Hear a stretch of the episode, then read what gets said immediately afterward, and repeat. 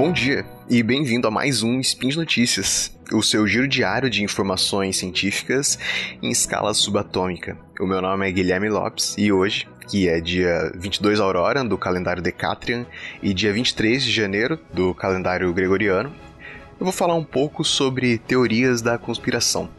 Teorias da conspiração não são um fenômeno novo, e elas têm deixado marcas profundas na sociedade nos últimos anos. Hoje eu vou repercutir os achados de um artigo publicado em 2012, mas que ainda é muito atual. O artigo é intitulado Dead and Alive: Beliefs in Contradictory Conspiracy Theories. Roda a vinheta. Speed Notícias.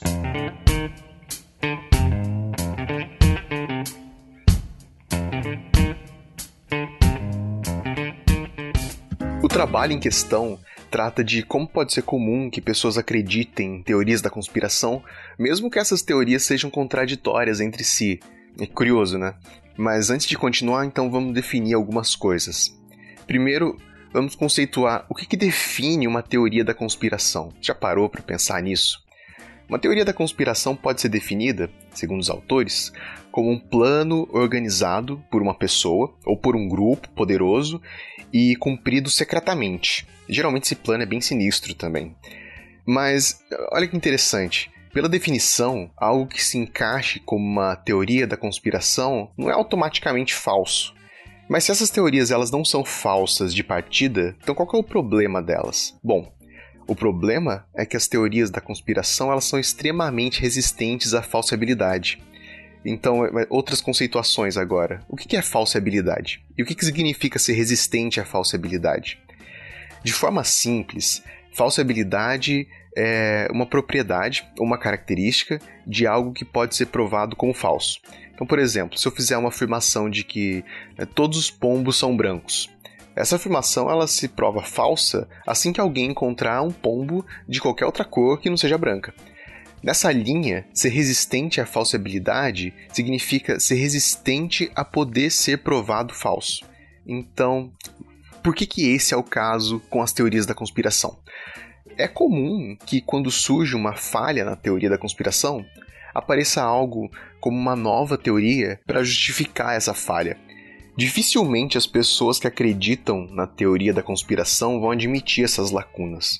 Segundo o artigo, as teorias da conspiração elas formam um discurso e uma lógica de mão única, que não deixa espaço para o contraditório e que se sustenta apenas na fé de seus apoiadores.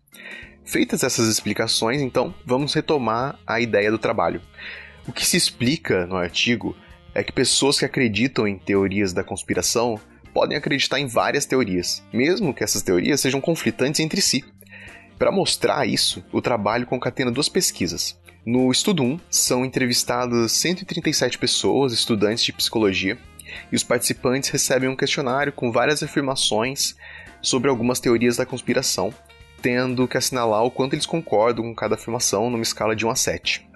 A teoria em foco para esse primeiro estudo foi a da morte da princesa Diana. Desse jeito, foi visto que quanto mais os participantes da pesquisa acreditavam que a princesa Diana havia forjado a própria morte, maiores eram as chances dessas mesmas pessoas acreditarem que a princesa Diana havia sido vítima de uma conspiração de assassinato. Então, esse pessoal tinha chances altas de acreditar, ao mesmo tempo, em duas teorias que contradizem uma outra. Mas como os pesquisadores explicam esse resultado? Bom, os autores sugerem que a existência dessas crenças antagônicas deriva de uma desconfiança anterior às outras e maior.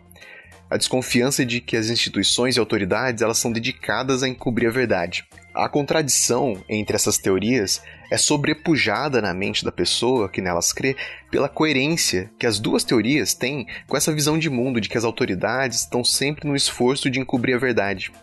Assim, por mais que as teorias sobre a morte da princesa Diana invalidem uma outra, o fato de ambas as teorias partirem do ponto de que as autoridades encobriram a verdade se alinha muito bem às crenças anteriores do adepto da teoria, e por isso ambas são muito bem aceitas.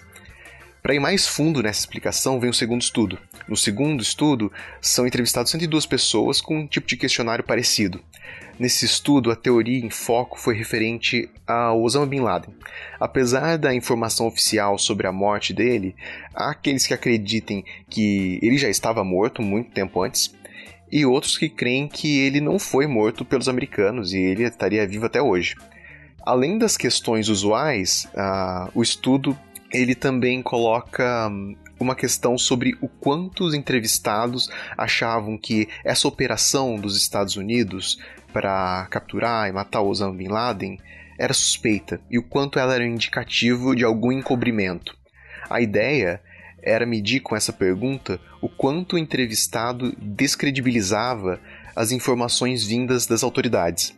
Se o que motiva a teoria da conspiração é uma crença anterior de que as autoridades querem e podem cobrir a verdade, então deveria haver uma correlação entre a resposta dessa pergunta e a resposta das questões sobre as teorias da conspiração. E o que se viu nos resultados do segundo estudo foi exatamente isso. Em primeiro lugar, para replicar o que foi feito no estudo da princesa Diana, se testou a correlação entre as respostas sobre as teorias da conspiração relacionadas à morte do Osama e elas, assim como no caso da princesa, se mostraram correlacionadas entre si, ou seja, se o entrevistado disse acreditar que Osama já estava morto antes da operação americana, ele tinha chances maiores de acreditar ao mesmo tempo que ele havia escapado e ainda estava vivo. No entanto, quando se analisou a relação dessas afirmações com a questão que media a descredibilização no governo e crença no encobrimento geral, se viu que ela explicou muito bem a crença nas teorias da conspiração. Ou seja, as duas teorias da conspiração tinham correlação entre si, porque na verdade as duas tomavam como base essa convicção anterior num grande encobrimento dos fatos. Ah, então, a partir desse estudo, podemos entender melhor por que é difícil argumentar contra crenças nas teorias da conspiração.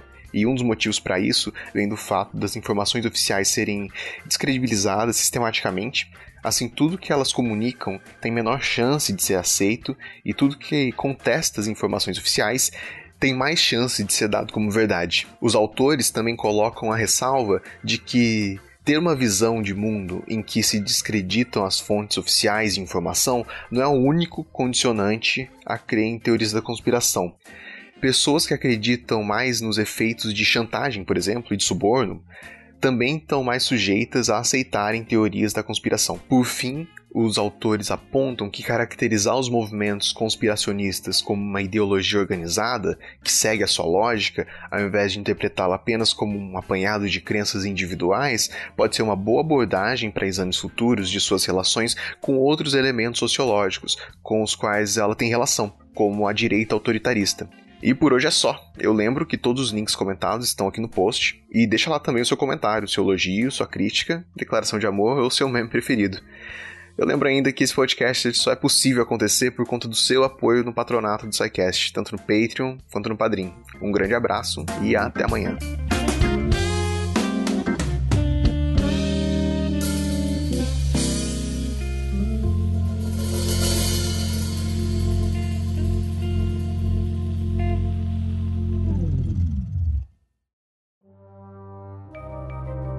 Este programa foi produzido por Mentes Deviantes.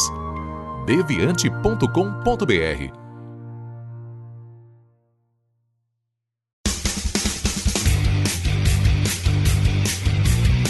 Cortes, edição de podcast.